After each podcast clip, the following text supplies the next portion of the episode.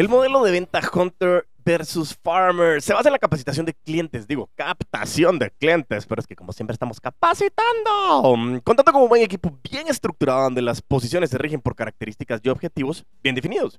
Este modelo de venta desarrolla dos actividades, el de hunting, que es la caza, y el de farming, que es el cultivo o el granjero, llevadas a cabo por dos roles diferentes. Estos equipos de venta poseen diferentes plazos según sea la etapa en la que se encuentre la negociación o el trato. Bienvenidos al episodio número 136 de Crece el podcast en el que estaremos hablando sobre este modelo de venta, conocer más sobre este proceso y sobre todo determinar cuál se acopla a lo que estás buscando. Si quieres conocer más, pues quédate, crece.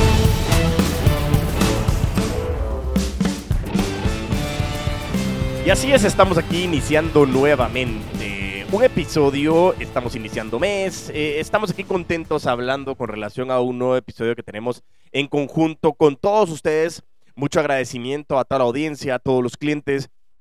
Eh, especial agradecimiento a todos y a aquellos que, que no solo escuchan, sino comparten. Eso de verdad para mí es vital. Eh, gente que me ha mencionado con relación al tema de la disciplina, de la constancia, de la perseverancia. Muchísimas gracias a todos ustedes que han estado pendientes de todo lo que hemos estado trabajando. Es uno de los podcasts más longevos que hay en la región. Eh, y aquí estamos, seguimos todavía continuando 136 semanas de manera consecutiva de compartir contenido específica y especialmente enfocado en el mundo de las ventas. Así que muchísimas, muchísimas, muchísimas gracias a todos y cada uno de ustedes. No me voy a cansar de dar agradecimientos. Como ustedes saben, eh, formo parte de varias empresas y es un excelente momento para que, no, Diego, no tenés que estar diciendo esto, pero sí, en efecto, uno, el sentirme mucho más cómodo porque he logrado delegar mucha de la información y la gestión de todo el marketing digital a través de la agencia de Lamban Co., quien realmente me ha venido acompañando y ayudando a tener un excelente diseño, una inteligencia comercial con relación al tema de lo que estoy trabajando, una delegación, pero sobre todo una gestión de un proceso también muy eh, perseverante y constante que lo que está buscando es generación de leads para poder identificar quiénes son aquellas personas que necesitan de mi acompañamiento para poder hacerlo. Punto número dos, lógicamente tenemos también la parte de la empresa Comasa y Teledoc, que es toda la parte de diseño de programas de comercialización masivo de seguros y asistencias, encontrando plataformas masivas. Le hace cualquier empresa que en su momento quiere comenzar a comercializar seguros o asistencias, pues nosotros somos personas especializadas en poder diseñar estos programas. Y por último, pero no menos importante, lo que en su momento era conocido como Nieto en Alquiler, pues nace a través de la empresa Asiste, en donde me estoy asociando con Víctor García, mi gran amigo y uno de los eh, principales creyentes de este proyecto del puto amo de las ventas y del podcast Crece Hombre, eh, el que hemos pues eh, unido fuerzas para poder tener esta empresa que se dedica a dar ese soporte técnico enfocado en el tema de computadoras, contratos de outsourcing de IT y también toda la gestión de cámaras de seguridad, tanto residenciales como habitacionales, residenciales como empresariales. Pero bueno, ahí están esas tres. Eh, ahí se las menciones de las empresas en las que estoy perteneciente. Como es mi podcast, pues no me importa, lo digo. Si alguien necesita algún seguimiento, por favor, contactarme a mis redes sociales como arroba puto amo de las ventas. Y bueno, ahora sí, empecemos con el tema. Empecemos con el tema.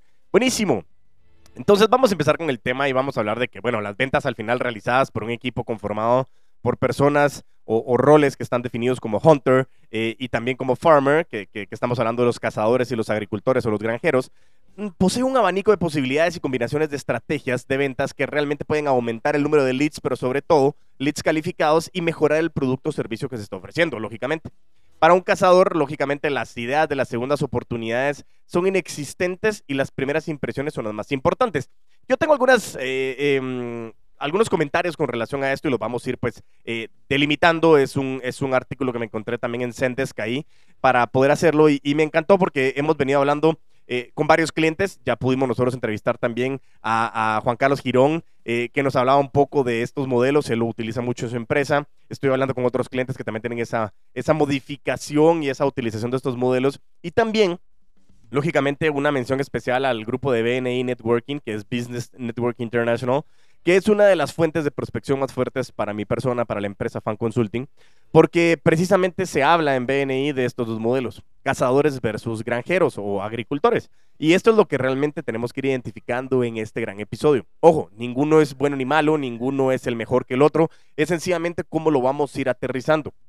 Y más adelante te voy a hablar la mención de que sí es válido que tú lo, pues, lo puedas conjuntar, dice, que tú lo puedas unificar para que tengas pues las estrategias de cada uno de los modelos, ¿sí? Pero bueno, antes de que nosotros empecemos a hablar ya la definición puntual de lo que es eh, Farmer y Hunter, pues regresémonos un poquito y hablemos, eh, definamos primero, mejor dicho, qué es un modelo de venta.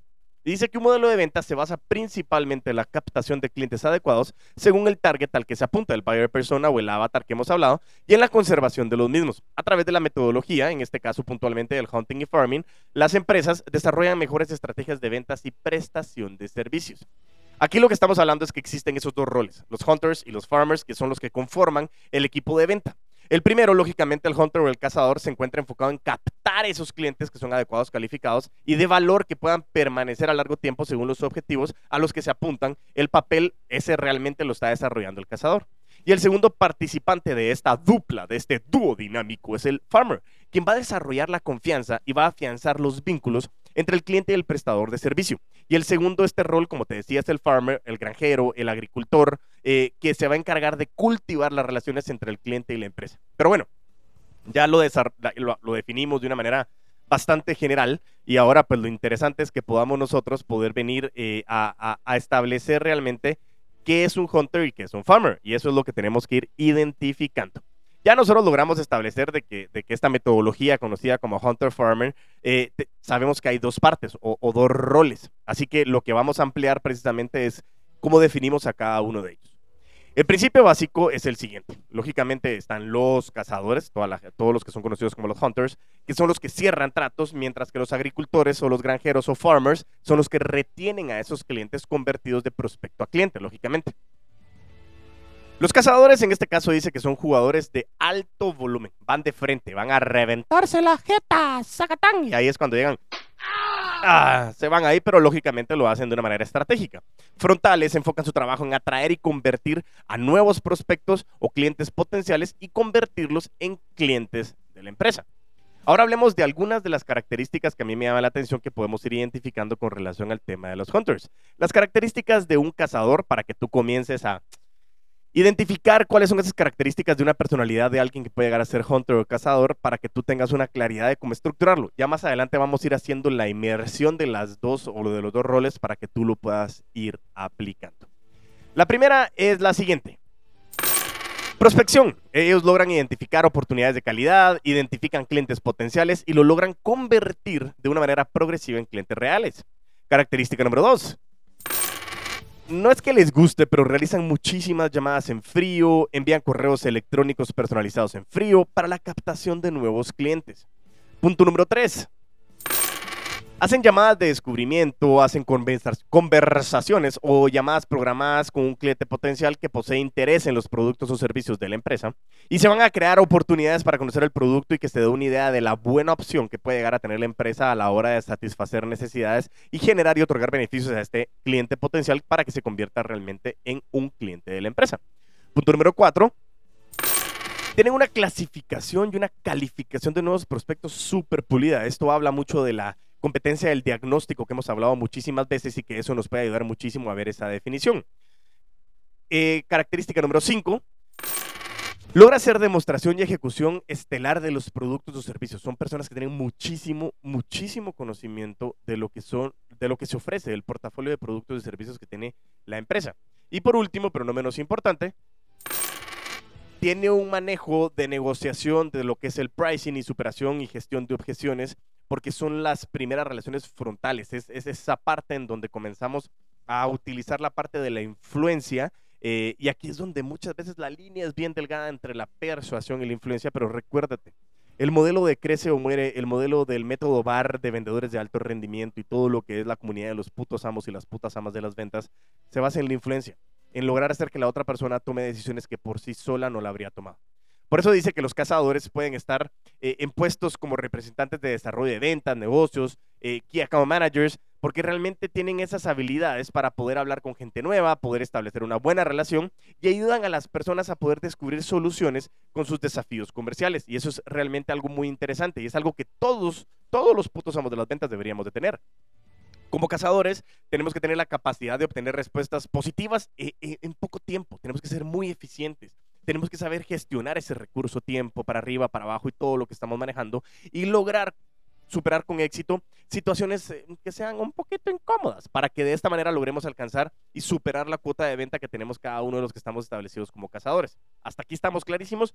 Perfecto. Entonces, recapitulando, lo más importante en este caso es que nosotros tenemos que tener sumamente claro el concepto de que un cazador es aquella persona que va de, manera frontal. Ya sabemos que tiene, que, que es lo que muchas veces se caracteriza en un vendedor agresivo. Y estamos hablando aquí de agresividad comercial. Sí, no estamos hablando de nada más de, de que parar, de, de, querer pasar por encima de cualquier otra cosa, sino es de una característica de agresividad comercial que lo que queremos es ir a traer y comenzar a buscar esa prospección. Y aquí sí está totalmente basado en el concepto de abundancia de prospectos, es abundancia de cierres. Y eso es lo que basa mucho el concepto de los hunters. Pero ahora bien, vayámonos directamente a hablar un poquito de cuáles son esas características también de los granjeros, de los farmers o de los agricultores que hemos hablado muchísimo también en esta parte del episodio. Así que conozcamos un poquito de cuál es ese perfil y hablamos de los agricultores que tienen la responsabilidad de construir relaciones y trabajan cultivando el terreno usando términos afines con los roles.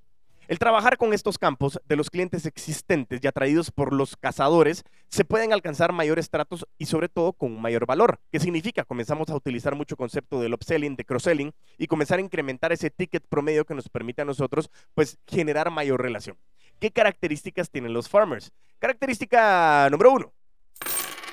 Son personas que disfrutan del trabajo paciente, que consiste en cultivar relaciones sólidas a largo plazo. Característica número dos Incorporan y cuidan clientes nuevos, especialmente los que adquieren productos pagados por tiempo. Característica número 3. Programan y ejecutan revisión de las cuentas. Punto número 4. Contactan con clientes cuando un contrato está a punto de vencer. Ojo, una parte muy importante. Punto número 5.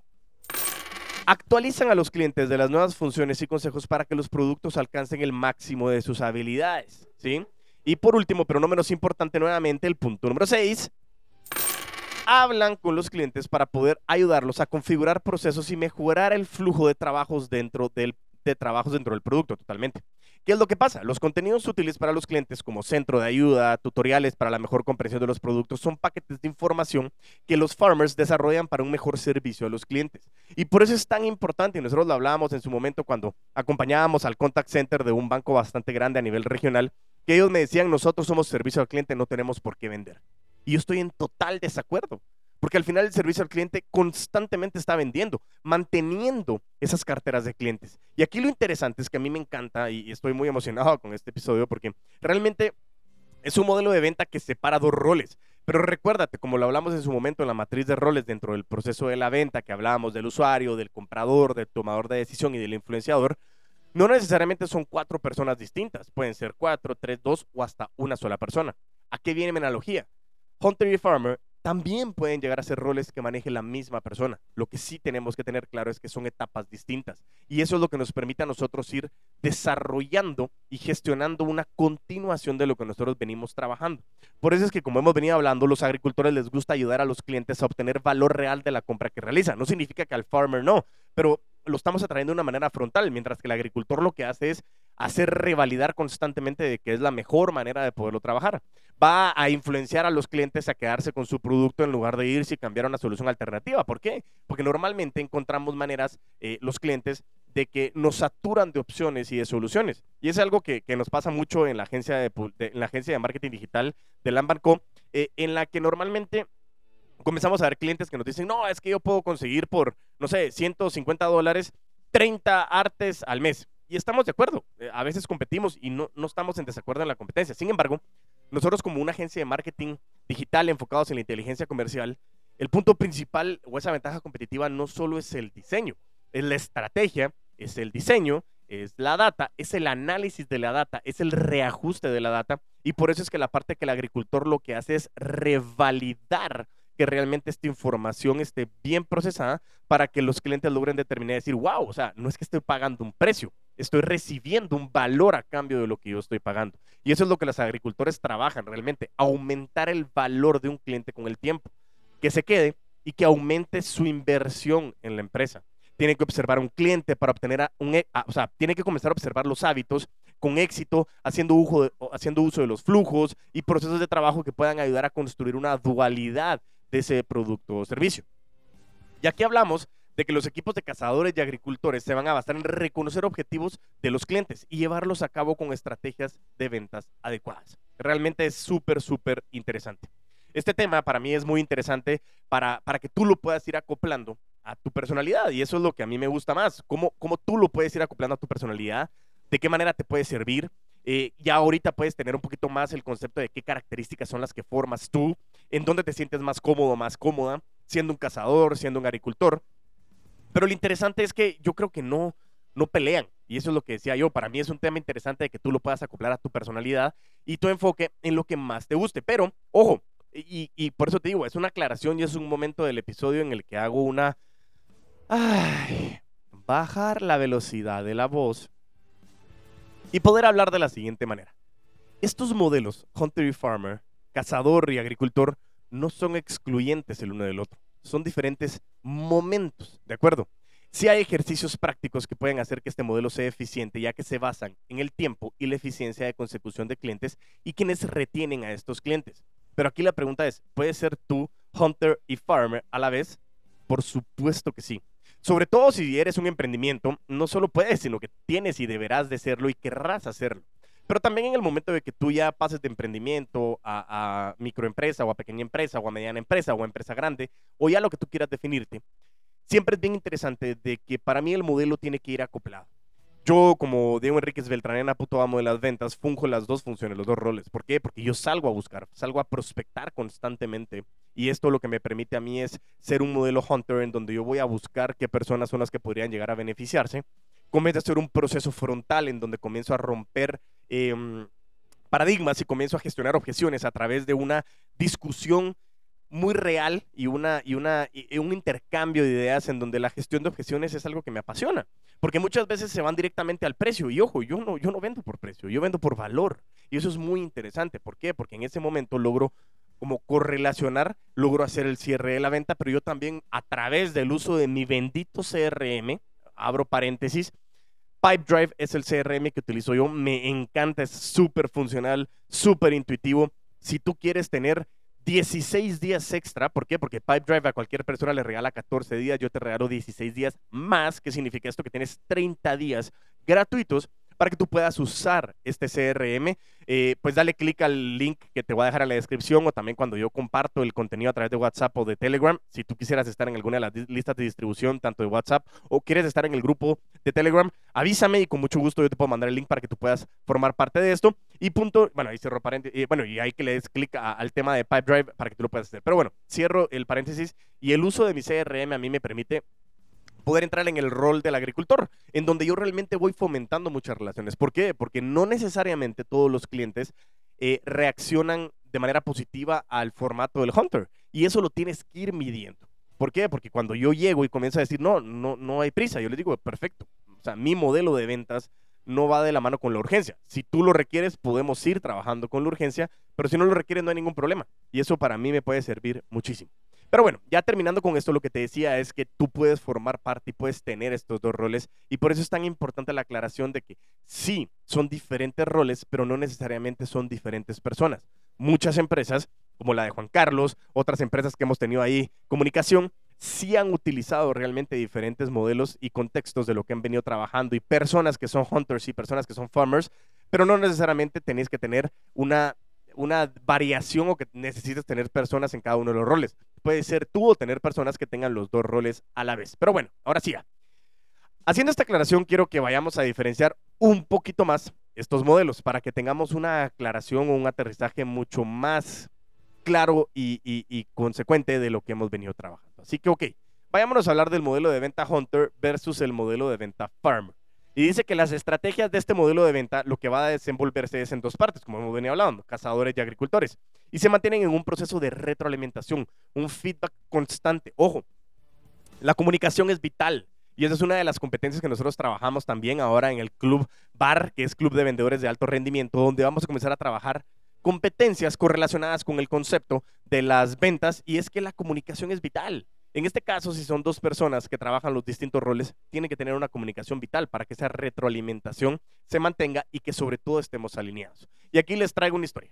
Tuvimos una de las empresas eh, en las que estaba acompañando yo eh, y tuvieron un proceso muy fuerte, una situación muy compleja donde se afrontaron a un, a, un reto muy grande que, que, podía llevar a la empresa a la, a la quiebra, pero que logran hacer que el equipo pues revalide y levante vuelo. El punto principal es que como eh, eh, había un problema con uno de los líderes, que esa persona sale de la organización y entran dos jugadores a formar parte de ese liderazgo.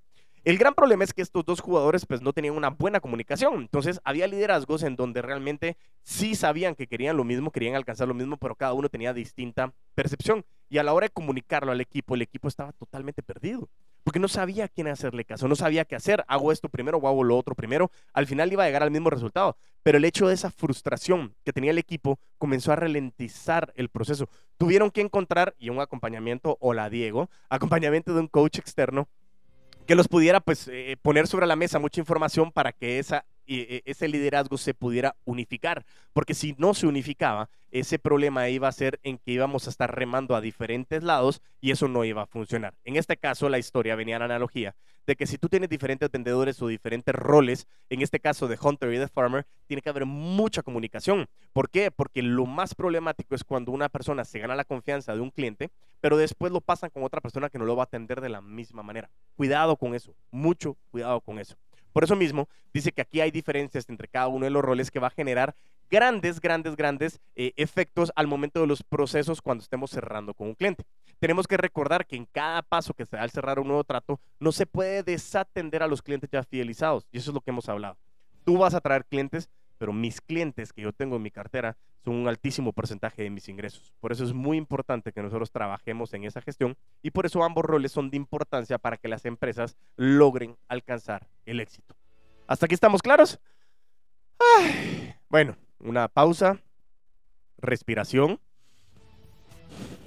Excelente. Escuchamos un poco la música de Crecio Muere.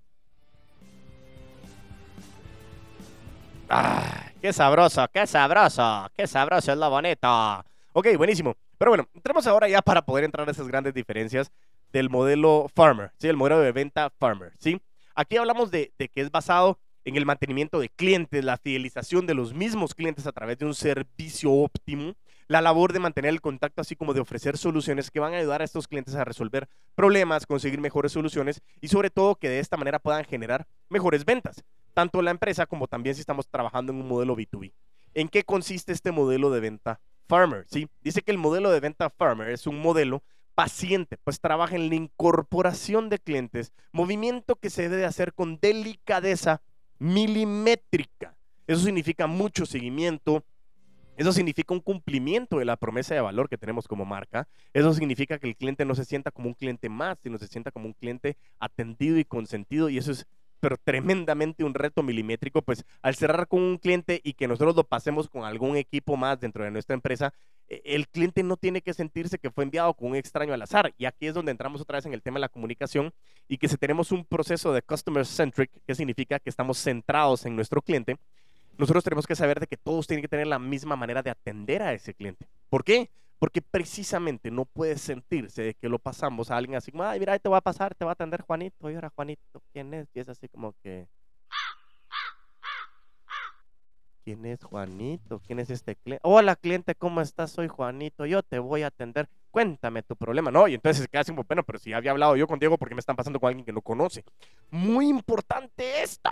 Y aquí, lógicamente, me, me trae a colación muchas veces cuando llamas en algún momento dado en los diferentes países a las empresas de telecomunicaciones bueno, no, no, no solo de telecomunicaciones, empresas grandes que tienen servicio al cliente en donde manejan IBR eh, y el IBR lo que hace es pues marcar un número para que te mande directamente a algún departamento en donde tú tienes un problema y no sabes con quién comunicarte, llamas al servicio al cliente, cuentas todo tu problema y te dice, buenísimo, solo que yo no lo tengo que resolver, lo voy a pasar al departamento adecuado. Y te pasan de nuevo con la llamada y cuando estás ahí es como que, hola señor cliente, ¿cómo está? ¿Me puede contar su problema de nuevo?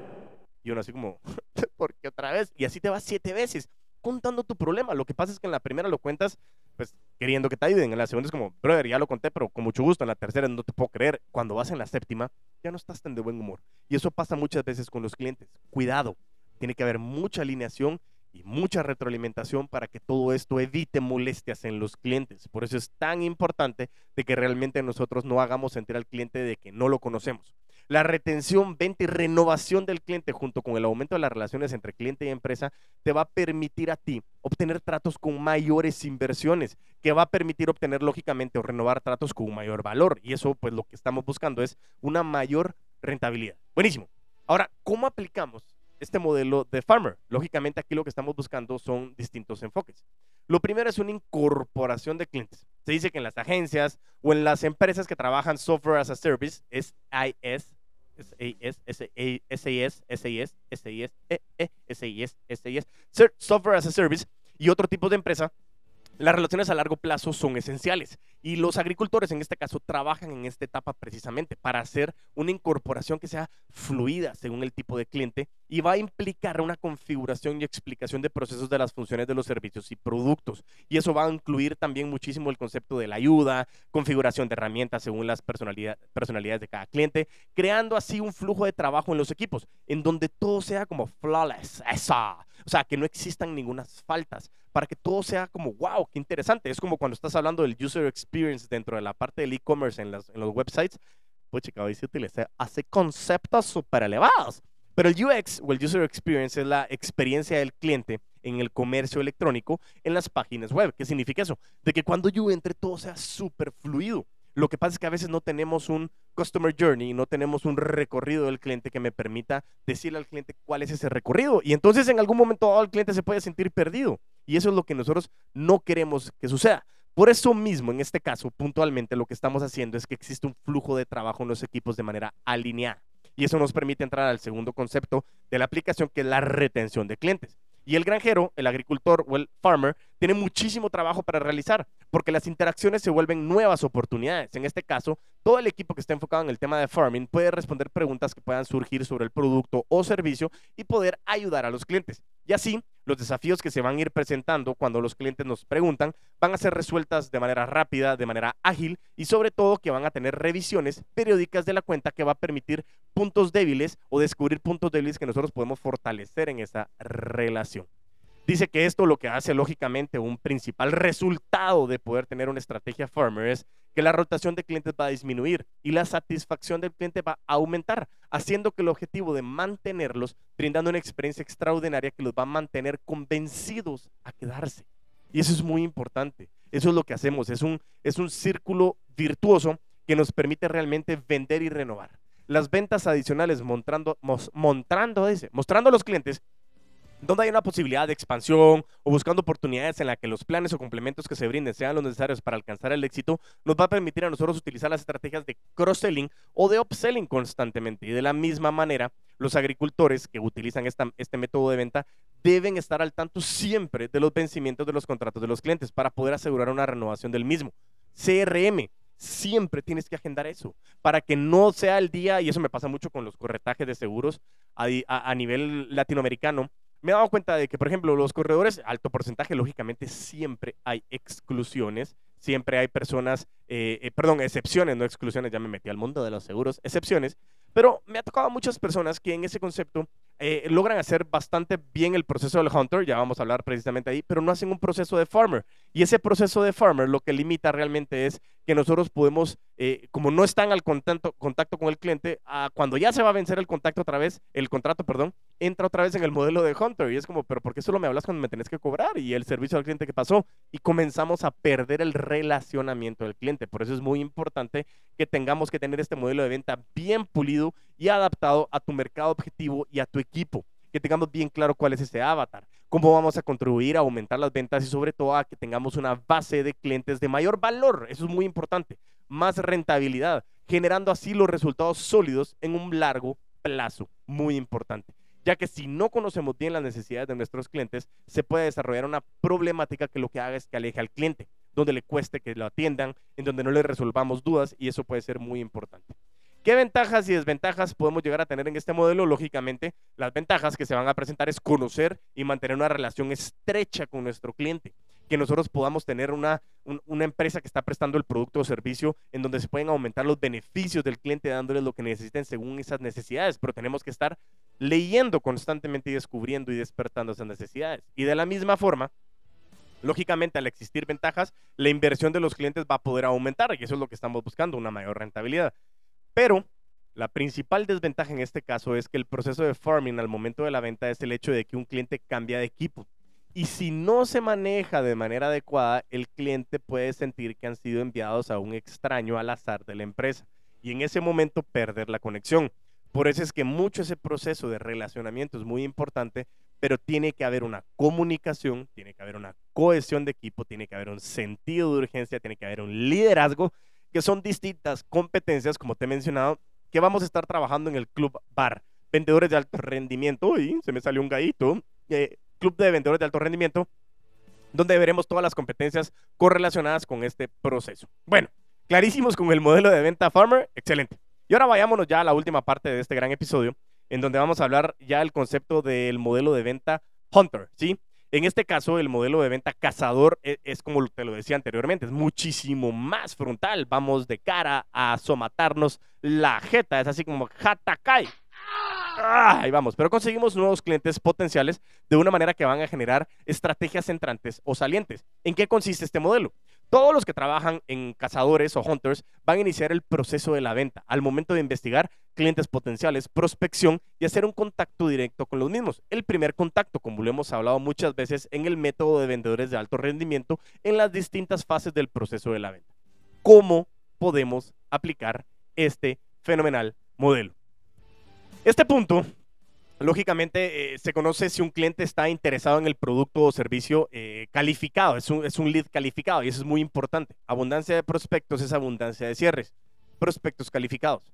Y el trabajo de un vendedor hunter es descubrir si el potencial cliente es una buena opción y si el producto o servicio es el adecuado para que se alcance con éxito los objetivos de este cliente. Y por eso es que estamos en una constante prospección o prospección o acción de prospectar que nos permite identificar de la mejor manera cómo lo podemos aterrizar. Normalmente todo va a iniciar con alguna llamada con un cliente, con algún correo, vamos a iniciar un proceso de investigación sobre los objetivos para poder nosotros soportar y argumentar y demostrar que el producto o servicio es lo que el cliente va a necesitar y sobre todo cómo se va a beneficiar con la compra de este producto o servicio. Y aquí se presenta una gran oportunidad para poder involucrar a ese cliente potencial o ese prospecto y demostrar que el valor que aporta el producto o servicio al cliente y sobre todo cómo va a mejorar el potencial de este cliente que puede llegar a tener. Y todo esto está argumentado con el cómo la compra va a beneficiar al cliente. Recuérdate la gran diferencia entre características y beneficios. Todos los productos o servicios tienen características, pero la gente no compra características. Compra lo que esas características van a beneficiar a ese cliente potencial o a ese prospecto. Es clarísimo y si no puedes ir a escuchar varios de los episodios donde nosotros hablamos de ese gran diferencial y es algo que nosotros vemos también en el método VAR Vendedores de Alto Rendimiento en el concepto de la entrevista en ventas para poder nosotros ir levantando esa gran información. En este mismo punto, al realizar una demostración del producto o servicio es una excelente herramienta para que los hunters demuestren cómo funciona en realidad el producto y eso muchas veces se utiliza ahora con los free trials, como te acabo de mencionar.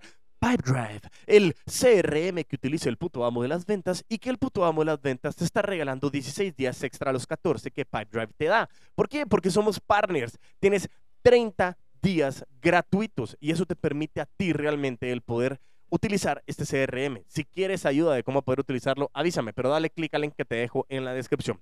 Continuemos con el modelo Hunter. Ventajas y desventajas de este modelo o de este rol. La mayor, de, la, la mayor ventaja de los Hunter es que nosotros podemos filtrar a todos los candidatos que pueden llegar a convertirse en leads calificados y vamos a poder cerrar negociaciones. Todo esto asegurando que sean clientes que van a permanecer por un tiempo largo o indefinido.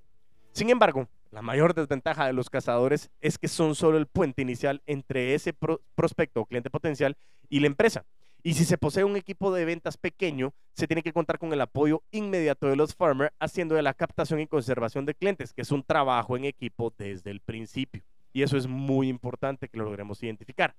Como te había mencionado anteriormente, no solo son roles, personas, sino aquí también se hace una pregunta importante. ¿Se pueden conjuntar ambos modelos de venta? Este modelo de venta se basa en un trabajo en conjunto. Por eso es que permitir cada función que existe eh, eh, esté concentrada en individuos que se, se centran en lo que sobresalen.